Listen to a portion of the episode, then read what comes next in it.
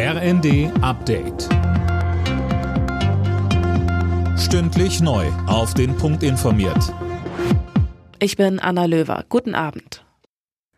CDU-Chef Merz hat seinen Auftritt beim Parteitag der Schwesterpartei CSU für einen Frontalangriff auf die Ampel in Berlin genutzt. Merz kritisierte etwa die geplante Cannabis-Freigabe und forderte längere Laufzeiten für die deutschen Atomkraftwerke.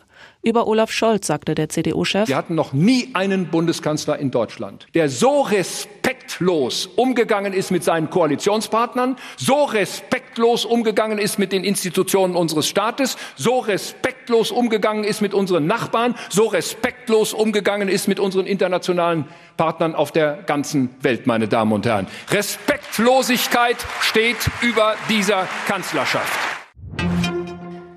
Russland setzt den Getreidedeal mit der Ukraine aus. Das hat das russische Verteidigungsministerium auf Telegram mitgeteilt. Zuvor hatte Moskau der Ukraine vorgeworfen, gemeinsam mit Großbritannien die russische Schwarzmeerflotte auf der annektierten Halbinsel Krim attackiert zu haben.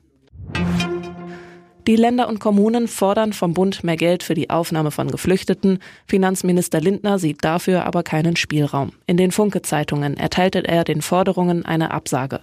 Lindner verwies darauf, dass die Leistungen für ukrainische Geflüchtete, die in der Grundsicherung erfasst seien, bereits vom Bund finanziert werden.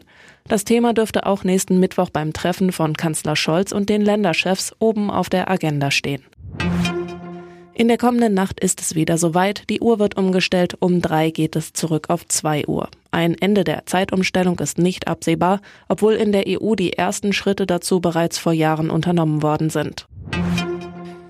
Der FC Bayern steht nach einem fulminanten 6 zu 2 gegen Mainz zumindest vorerst wieder an der Tabellenspitze der Fußball-Bundesliga. Auch RB Leipzig gewann zu Hause gegen Leverkusen mit 2 zu 0.